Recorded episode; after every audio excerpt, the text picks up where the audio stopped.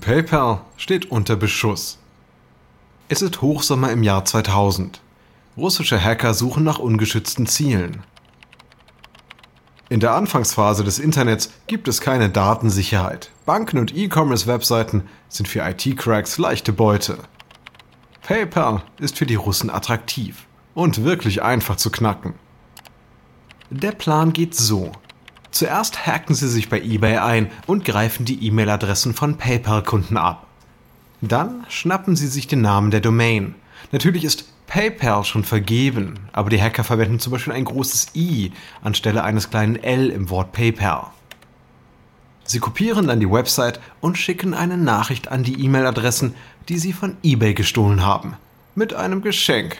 50 Dollar. Alles, was die PayPal-Kunden dann tun müssen, ist ihr Passwort einzugeben. Also alles wie immer. Sie sind es gewohnt, Geschenke zu bekommen. Und die Betrüger sammeln jetzt unbehelligt E-Mail-Adressen und Passwörter. CEO Peter Thiel ruft seinen Sicherheitschef Max Levchin an. Ist es schlimm? Sehr. Das alles kostet uns 10 Millionen im Monat. Kreditkartenunternehmen sind erfahren. Die haben eine ziemlich gute Betrugserkennung. Die müssen aber nur bei 0,7% der Kreditkartentransaktionen noch eingreifen. Wie sieht das Ganze denn bei uns aus? Hm? Ein Prozent, Tendenz steigend. Thiel rechnet kurz und runzelt die Stirn. Bei diesem Tempo können wir in sechs Monaten einpacken. Also, was tun wir? Nein, nein, nein, nicht wir. Sie. Ah, kapiert. Ein Ukrainer, der einen Russen stoppt, richtig? Ja, so ungefähr, ja. PayPal löscht auffällige Konten, doch sie wachsen wie giftige Pilze nach. Es ist ein Spiel, das der Zahlungsdienst verliert. Ein russischer IT-Ring mit dem Kampfnamen Greg Stevenson prahlt mit gehackten Banken und großen Geldsummen, die gestohlen wurden. Greg Stevenson wendet sich direkt an Levchin. Ich bin nicht reich, aber ich habe genug, um davon zu leben. Nicht im Überfluss wie Bill Gates. Ich verrate Ihnen ein Geheimnis. Die meisten Menschen sind legale Nutzer, schätze ich. Jedes Mal, wenn Sie eine Änderung vornehmen, verhalte ich mich so, dass Ihr System mich als normalen User klassifiziert. Stevenson bietet Levchin die Offenlegung seiner Methoden an. Gegen Geld versteht sich. Levchin ist außer sich. Lieber springe ich aus dem Fenster.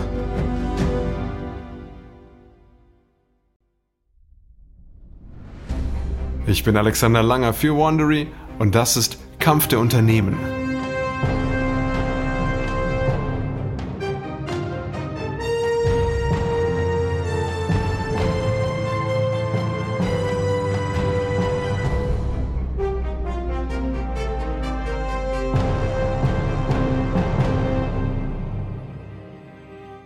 Blicken hier auf den Clash von eBay und PayPal, die sich einen Wettlauf um die Kontrolle des E-Commerce liefern.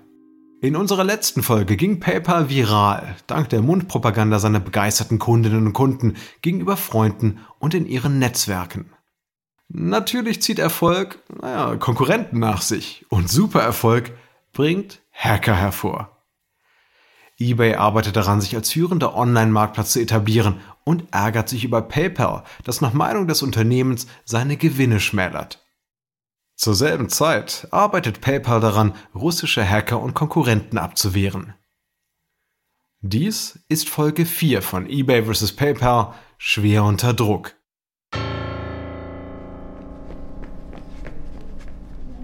Es ist Mitte Dezember 1999 in der Zentrale von PayPal.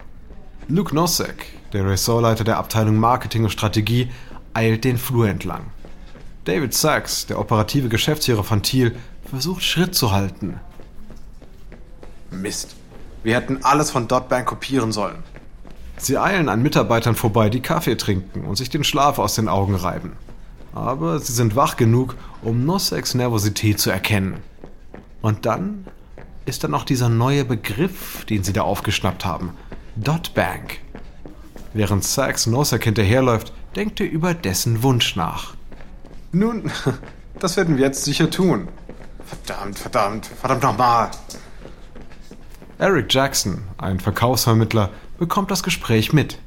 Er will wissen, was los ist. Schnell recherchiert er im Computer, was es mit der ganzen Aufregung auf sich hat. Er tippt dazu .bank ein. Oh, oh Jemine. .bank sieht aus wie PayPal, nur mit einer schlankeren Oberfläche und neuen Funktionen.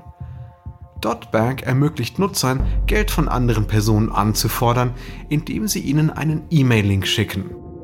Außerdem bietet der Bezahldienst eine sogenannte Gruppen-Debit-Option, die es einer Anzahl von Personen ermöglicht, beispielsweise die Rechnung einer Dinnerparty zu teilen. Aber Thiel nimmt es gelassen. So ist das Leben im Silicon Valley eben. Eine brillante Idee wird kopiert. Und manchmal ist die Kopie sogar besser. Er ruft Lefton ins Büro. So, bis Weihnachten müssen wir die gleichen Services bieten. D das ist doch nur eine Woche. Ja, genau. Dann mal los. Dotbank ist nicht die einzige Bedrohung. In seinen Anfängen teilte sich PayPal ein Bürogebäude in Palo Alto mit X.com, einer Firma, die von einem jungen Unternehmer gegründet wurde, Elon Musk. Er brachte sich das Programmieren im Alter von zwölf Jahren selbst bei. Mit 28 verkaufte er sein erstes Softwareunternehmen, Zip2, für 340 Millionen Dollar. Mit X.com betreibt Musk eine der ersten Online-Banken der Welt. Nutzer können ihr Geld auf Konten verwahren und ihren Account als Verwaltungsplattform ihrer Investitionen nutzen. Also genau das, was auch Thiel plant. Und dann erreicht PayPal die Hiobsbotschaft, dass Musks Unternehmen ebenfalls in den Markt für Online-Bezahlsysteme einsteigen will. Thiel sieht nun sein Unternehmen bedroht. Der Geschäftsführer von PayPal, Reid Hoffman, hat die Entwicklungen verfolgt. Er ruft Thiel an. Also, Sie bieten das Gleiche an. Was genau? Also, bei den E-Mail-Link können sich Benutzer anmelden. Sogar noch einfacher. Was ist mit der Vermittlungsgebühr? X.com macht es genauso. Also tut PayPal das einzig Vernünftige und kopiert die Rivalen. Dotbank erleichtert das Anfordern von Geld, gut, PayPal zieht nach.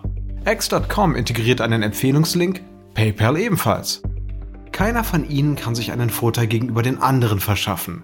Und alle geben sehr viel Geld aus, um neue Kunden abzufischen.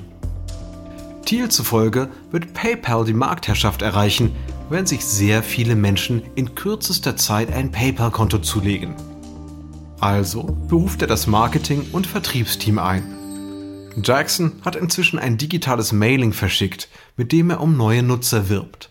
Doch Thiel will noch viel mehr tun. Wie schnell geben Sie eine Million aus? Jackson stammelt. Er hatte zuvor noch nie Budgetverantwortung. Ähm, also, jede E-Mail kostet nur ein paar Cents. Ähm. Thiel lächelt. Okay, sagen wir zwei Wochen. Jackson konzentriert sich auf eBay-Nutzer. Kurz danach erscheint das PayPal-Logo auf den Seiten von eBay. Vier Jahre später wird auch eBay Deutschland das Online-Zahlungssystem integrieren. Aber erst 16 Jahre später werden sich die Wege von eBay und PayPal am Ende auch wieder trennen. Ende Januar 2000 erreicht PayPal die Marke von 100.000 Nutzern. Die Dotbank, die zu langsam erkannt hat, dass eBay abräumt, gerät ins Hintertreffen. Und sie wird schließlich auch scheitern. Aber es gibt immer noch die Online-Bank X.com, mit der man sich auseinandersetzen muss. X.com setzt nun mehr auf E-Payment statt auf Bankgeschäfte. Und das bedeutet, dass es direkt mit PayPal konkurriert.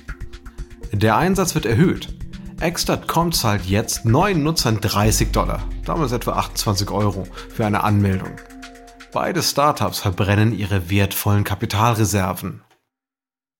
Thiel ist sich bewusst, dass derjenige, der als erster an die Börse geht, gewinnen wird. Musk und X.com sind PayPal auf diesem Weg voraus. Musk hat auch größere finanzielle Mittel. Thiel weiß, was er zu tun hat.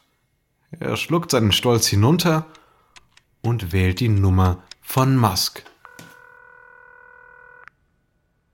Elon, wir sollten reden. Anstatt sich gegenseitig in den Konkurs zu treiben, fusionieren X.com und PayPal im März 2000. Der Zusammenschluss erfolgt genau zur rechten Zeit und ermöglicht es dem Unternehmen, den Dotcom-Crash zu überstehen, der die meisten der Konkurrenten dann wegfegt. X.com hat zum Zeitpunkt der Fusion mehr Nutzer und wächst auch schneller. Angesichts der Finanzspritze tritt Thiel beiseite, damit Elon Musk CEO der neuen Firma werden kann. Er übernimmt die Position des Finanzchefs und geht an die Aktienmärkte, um noch mehr Geld zu beschaffen. Levchin ist dann für die Technik zuständig. In beiden Geschäftsstellen allerdings herrscht Unmut über die Zusammenarbeit.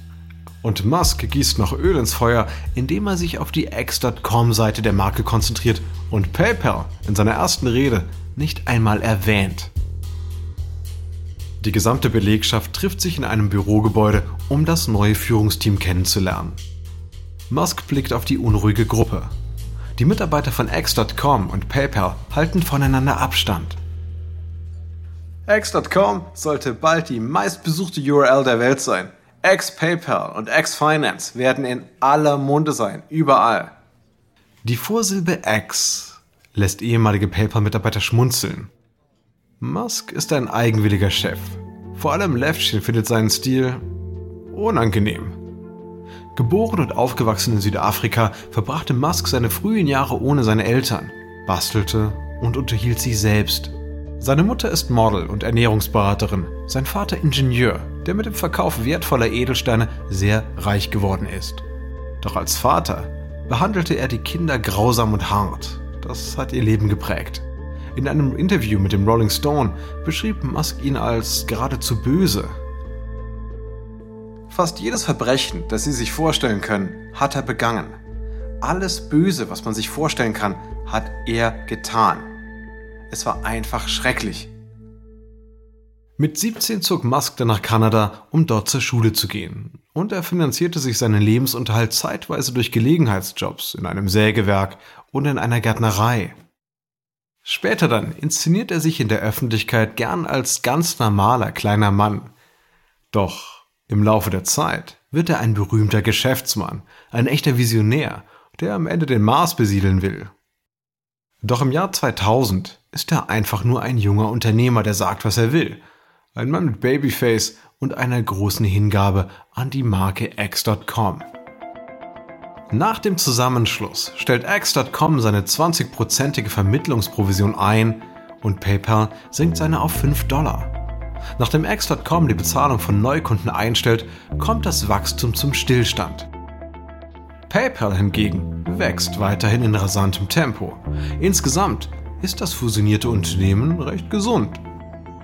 Im März 2000, nach dem Zusammenschluss, hat der Zahlungsdienstleister PayPal über eine Million Kunden. Doch dieses Wachstum ist teuer. Thiel versucht an den Kapitalmärkten weitere 100 Millionen Dollar zu beschaffen. Hinter der positiven Haltung in der Öffentlichkeit und trotz ordentlichem Geldzufluss kocht intern weiterhin böses Blut. Die beiden Unternehmen fusionieren nie wirklich, zumindest nicht im Geiste. Sie agieren viel eher wie zwei getrennte Glieder und in ihren nun vereinten Büroräumen kommt es zu offenen Feindseligkeiten. Reibereien treten nicht nur in der Belegschaft auf, sie ziehen sich durch die gesamte Führungsetage des fusionierten Startups. Thiel erfährt, dass eine Führungskraft von X.com 25.000 Dollar an die Demokraten gespendet hat. Für den libertären Thiel ist das inakzeptabel. Nachdem er dann 100 Millionen Dollar für PayPal eingesammelt hat, reicht es ihm. Die Mitarbeiter erhalten eine echte Brand-E-Mail von ihm. Mit dem heutigen Tag trete ich als leitender Vice President von X.com zurück. Nach 17 Monaten, in denen ich praktisch Tag und Nacht gearbeitet habe, bin ich erschöpft. Die jüngste 100 Millionen Dollar Finanzierungsrunde ist für mich ein passender Abschluss meiner Arbeit. Und es ist auch ein guter Zeitpunkt, die Leitung für den Börsengang von X.com abzugeben. Die PayPal-Getreuen sind am Boden zerstört. Sie sind sich der Schieflage bewusst, aber sie müssen weitermachen. Das Unternehmen verzeichnet immer noch eine halbe Million neue Konten pro Monat. Doch das verursacht ernste Probleme. Die Website wird von Nutzern überschwemmt, was zu Störungen führt. Der Kundendienst kann die Flut von Anrufen nicht bewältigen. Manchmal bekommen Mitarbeiter keine freie Leitung nach draußen. Noch beunruhigender ist die Gefahr von Betrug. Doch Thiels Nachfolger, Elon Musk, will unbedingt weiter wachsen. Levchin versucht Musk davon zu überzeugen, dass der Schutz vor Betrügern oberste Priorität für das Unternehmen haben muss. Doch Musk interessiert das Thema überhaupt nicht. Ohne optimiertes Backend gibt es bald keinen mehr, der uns linken kann. Wir lassen uns hier aussaugen. Wenn wir die Attacken nicht in den Griff bekommen, führt das für uns zum Aus. Sie starren sich schweigend an. Das soll jetzt aber nicht im Mittelpunkt stehen. Levchin ist klar, dass er es allein schaffen muss. Millionen von Dollar fließen illegal ab. Und dann ist da noch dieser eine Hacker, dem es anscheinend um mehr geht als nur um Geld. Er scheint Spaß daran zu haben, Levchin zu nerven. Levchin ist schockiert über die Hackerangriffe, die rasch zunehmen. Im Moment verschlingen sie etwa 1% der Unternehmenseinnahmen. Als Levchin dann das Wachstum der Quote berechnet, sieht er sie auf 5 und dann auf 10% des Umsatzes ansteigen. Wenn PayPal die Manipulationen nicht stoppt, wird das Unternehmen untergehen.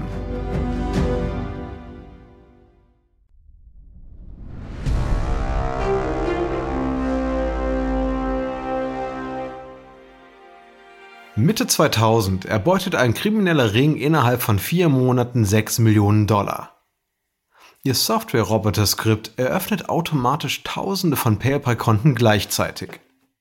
Es spuckt gefälschte Kreditkartennummern aus und leitet Zahlungen über mehrere falsche Konten, so dass man sie nicht zurückverfolgen kann.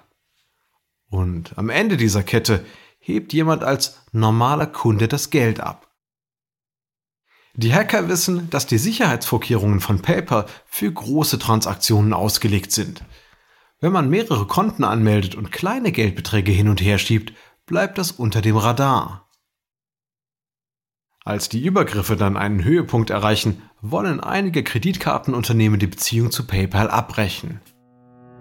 Levchin konzentriert sich auf Greg Stevenson, den Kampfnamen der russischen Kriminellen. In E-Mails an Levchin und seine Mitarbeiter brüstet er sich mit seinen Erfolgen. Als PayPal zahlreiche Konten sperrt, prahlt er: Ihr glaubt, ihr habt mich? Passt mal auf. Blitzschnell werden weitere gefälschte Konten eröffnet. Jedes Mal, wenn Levchins Team sie schließt, finden die Cyberkriminellen eine Lösung. Levchin steht vor der Herausforderung, von Bots eingerichtete Konten zu eliminieren, ohne das virale Wachstum von PayPal dabei zu beeinträchtigen. Und dann finden er und der IT-Spezialist David Gorsbeck einen simplen Weg, um bei einer Kontoeröffnung zu erkennen, ob es sich um einen Roboter oder um einen Menschen handelt. Bevor ein Benutzer ein Konto bestätigen kann, muss er oder sie verzerrte Buchstaben erkennen und in ein Textfeld eingeben. Jetzt müssen Sie dieses Tool nur noch einbetten. Levchin beginnt mit der Programmierung am Freitagabend und am Montagmorgen ist der Sicherheitsmechanismus schon fertig. Das wirst du nicht knacken. Kurz danach erhält Levchin eine verärgerte E-Mail. Stevenson verflucht ihn, weil er seinen Lebensunterhalt verliert. Levchin lächelt. Dann schreibt er zurück. In Zukunft spendiert der Knast deinen Unterhalt. Levchin hat also einen Weg gefunden, kriminelle Programmierer an der Manipulation von Konten zu hindern. Das ist ein wirklich großer Erfolg. Aber er muss auch die Betrüger stoppen, die bereits ins PayPal-System eingedrungen sind. Levchin hat eine Idee. Nachdem er legitime und illegale Finanztransfers analysiert hat, erkennt er gewisse Muster. Levchin beruft seine Kollegen zu einer Besprechung ein. Er zeichnet identische geometrische Formen nebeneinander auf eine weiße Tafel. Seine Mitarbeiter warten, was da wohl kommen mag. Wenn man Betrug auf ein Bild reduziert, sieht es so aus. Seine Kollegen sind sich nicht ganz sicher, was er da meint. Die Symmetrie ist ein fantastischer Indikator dafür, ob ein Roboter agiert oder ein Mensch. Wenn wir also wissen, nach welcher Symmetrie wir suchen, können wir eine Prüfung von Tagen auf einige Sekunden verkürzen. Keiner versteht die Aussage. Wir wissen also, dass ein Bankkonto, ja, auf dem regelmäßig hohe Zahlungen eingehen, auffällig ist und gecheckt gehört. Das gleiche gilt für Abweichungen zwischen Auftragsnummern und Kennnummern eines Kontos. Das sind ganz sichere Indikatoren für genau für Betrug. Dann kommt er zur Symmetrie zurück. Er zeichnet noch mehr Formen. So, was aber, wenn ein Betrag auf ein Konto eingeht und dann genau derselbe Betrag auf ein anderes Konto? Die, die es schon kapiert haben, nicken und lächeln. Dann auf ein drittes Konto und so weiter. Nun, Freunde, das ist ein deutliches Warnsignal. Wenn sich innerhalb von Sekunden eine ganze Reihe von Konten öffnet, haben wir einen Volltreffer.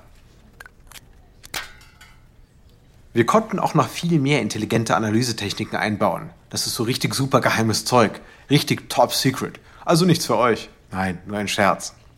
Keiner lacht. Gut, zusammengefasst heißt das, Bots machen alles symmetrisch. Menschen tun das nicht. So nageln wir Kriminelle fest. Allerdings nicht immer. Eine andere Gruppe, die das Pseudonym Igor trägt, hat es auf das Netzwerk von PayPal abgesehen. Levchin und sein Team erwischen Igor nicht, aber sie entwickeln einen Mechanismus, der auffällige Konten einfriert. Um sich zu mokieren, nennen sie ihn klar Igor. Die illegalen Transaktionen, die PayPal registriert, gehen zu 75% auf gefälschte Kreditkarten zurück. Der Rest ist Handelsbetrug. Nach der Implementierung von Igor sinkt der Kreditkartenbetrug auf weniger als 1%. Von Igor selbst hat man nie wieder etwas gehört. Levchins Programm schützt PayPal vor dem sicheren Ruin. Um PayPal und ihre Haut zu retten, erschaffen Levchin und Gorsbeck einen wichtigen Bestandteil des Webs – der künftigen Usern dann als Capture bekannt ist. Doch in den PayPal-Büros rumort es weiterhin. Die Feinde von außen scheinen besiegt zu sein, aber die internen Kämpfe gehen weiter. Denn Levchins Meinung nach lag Musk, was die Betrugsbekämpfung anging, völlig daneben. Musk konzentriert sich auf X.com und zwar auf Kosten von PayPal. Und eBay ist beunruhigt vom Wachstum des Bezahldienstes und will PayPal zerschlagen, um die Kontrolle über das Zahlungssystem auf der Website zu haben. Doch bevor PayPal diesen Großangriff parieren kann, wird die schwelende Glut zwischen X.com und PayPal zu einem echten Lagerfeuer.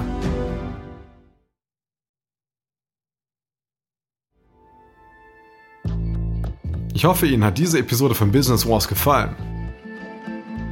Ein kurzer Hinweis zu den Dialogen, die Sie soeben gehört haben. Wir wissen natürlich nicht genau, was gesprochen wurde. Doch die Dialoge basieren nach bestem Wissen auf unseren Recherchen. Der ursprüngliche Moderator dieser Serie war David Brown. Ich bin Ihr Sprecher, Alexander Langer. Adam Pannenberg hat diese Geschichte geschrieben. Karen Lowe ist unsere leitende Produzentin und Redakteurin. Sounddesign von Kylie Randell. Jenny Laura Backman und Marcy Louis sind unsere ausführenden Produzenten.